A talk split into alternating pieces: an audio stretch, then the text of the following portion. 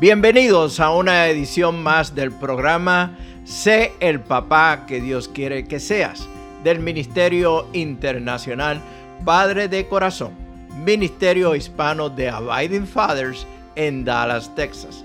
Para información del Ministerio Padre de Corazón, se pueden comunicar por mensaje de texto o voz al número de teléfono 214-533-7899. 214-533-7899. También nos pueden enviar un correo electrónico a rafi arroba padredecorazon.org. Rafi con Y al final rafi arroba padredecorazon.org. Visita nuestra página web www.padredecorazon.org www.padredecorazon.org Soy Rafi Gutiérrez, pastor y director del Ministerio Internacional Padre de Corazón. Miedo, destrucción, vandalismo, ataques del enemigo, hambre. Dios envía un profeta con un mensaje de acusación. No es lo que el pueblo de Israel esperaba luego de su clamor. Era el momento indicado para que apareciera Batman, Superman, la Mujer Maravilla o cualquiera de los superhéroes. Es entonces cuando entra en escena Gedeón, un humilde agricultor no lo que pudiéramos decir un libertador o un líder. Es la persona menos esperada para liberar al pueblo de Israel de la opresión. ¿Sería Gedeón el eslabón más débil? Continuamos con la serie de mensajes Gedeón, el eslabón más débil.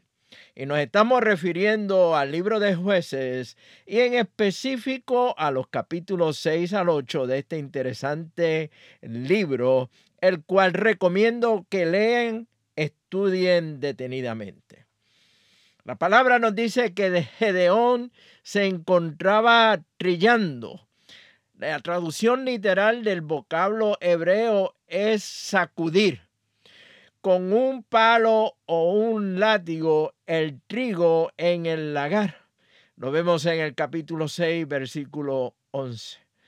Este método de usar un palo o un látigo para trillar el trigo se usaba para cantidades de trigo pequeñas, eran poca la cantidad.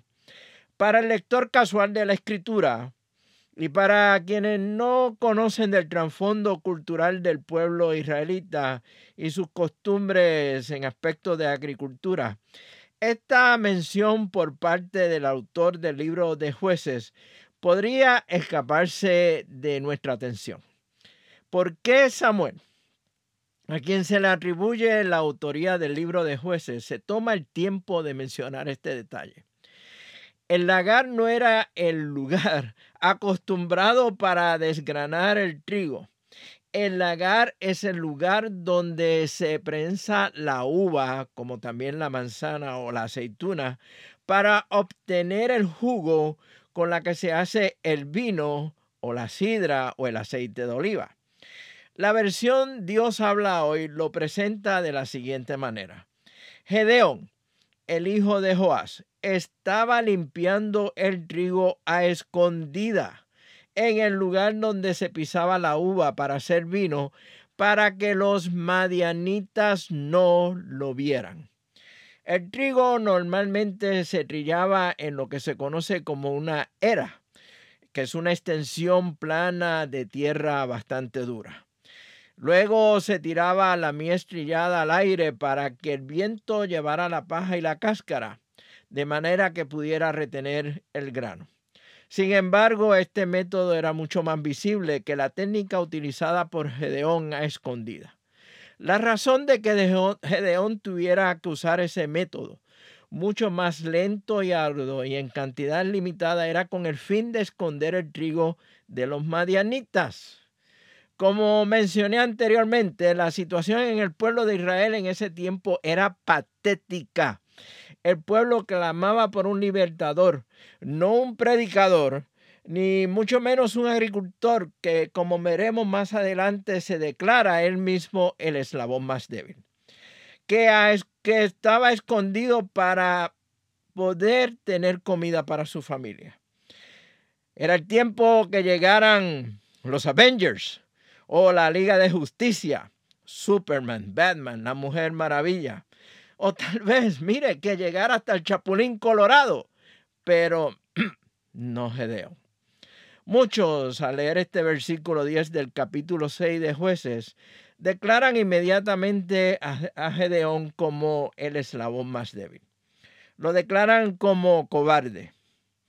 Yo no puedo culpar a Gedeón por esconderse en un lagar para tener comida para su familia. Por siete años el pueblo había sido víctima de los ataques de los madianitas y otras tribus, hasta el punto de que se escondían en las cuevas de las montañas y el hambre reinaba en el pueblo. ¿Qué harías tú? Te pregunto, ¿te esconderías también? La escena del juego de Weakest Link el eslabón más débil. Se torna interesante con la llegada de un personaje aún más interesante. El ángel de Jehová llega como si fuera un viajero y se sienta debajo de la encina como para descansar a su sombra. Y saludó a Gedeón diciendo, Jehová está contigo, varón esforzado y valiente. La nueva traducción viviente lo dice de esta manera. Guerrero valiente, el Señor está contigo. Guerrero valiente. No manches, güey. No, güey, José. Nuestro personaje está escondido en un lagar y es llamado guerrero valiente. Eso es como si a mí me llamaran el hombre más guapo sobre la faz de la tierra. No way. Primeramente, Gedeón protestó diciendo que Jehová no estaba con Israel por todo lo que estaba sucediéndole al pueblo. Ante tal protesta, lo esperado fuese que el ángel del Señor tomara un tiempo para explicarle a Gedeón el porqué de las cosas. Es lo que queremos saber siempre que surge una desgracia o tenemos adversidades. Las condiciones por las cuales estaba pasando el pueblo de Israel y el hecho de que Gedeón estaba escondido realizando su tarea era suficiente prueba para Gedeón de que Dios no estaba con Israel, ni mucho menos con él. Ante la protesta de Gedeón, la Biblia nos dice lo siguiente. Entonces el Señor lo miró y le dijo, ve con la fuerza que tienes y rescata a Israel de los madianitas yo soy quien te envía. Bueno, no es tiempo de explicaciones, es tiempo de entrar en acción, de responder al llamado de Dios, quien está respondiendo al clamor del mismo pueblo israelita. Tal vez Gedeón vio que el ángel habló con un tono de, ironía al llamarlo varón esforzado y valiente, y al decir, ve con tu fuerza y salvarás a Israel de la mano de los madianitas. Es evidente que escondido como estaba en el lagar, por temor de los madianitas, Gedeón no parecía ser un guerrero poderoso. Gedeón negó que él fuera esforzado y valiente. Él mismo se declaró como el eslabón más débil. Escucha su respuesta. Pero Señor, ¿cómo podré yo rescatar a Israel? Mi clan es el más débil de toda la tribu de Manases y yo soy el de menor importancia en mi familia. ¿Sería Gedeón el eslabón más débil? ¿Sería esta respuesta una, una respuesta de humildad o una respuesta de una declaración de que soy el eslabón más débil?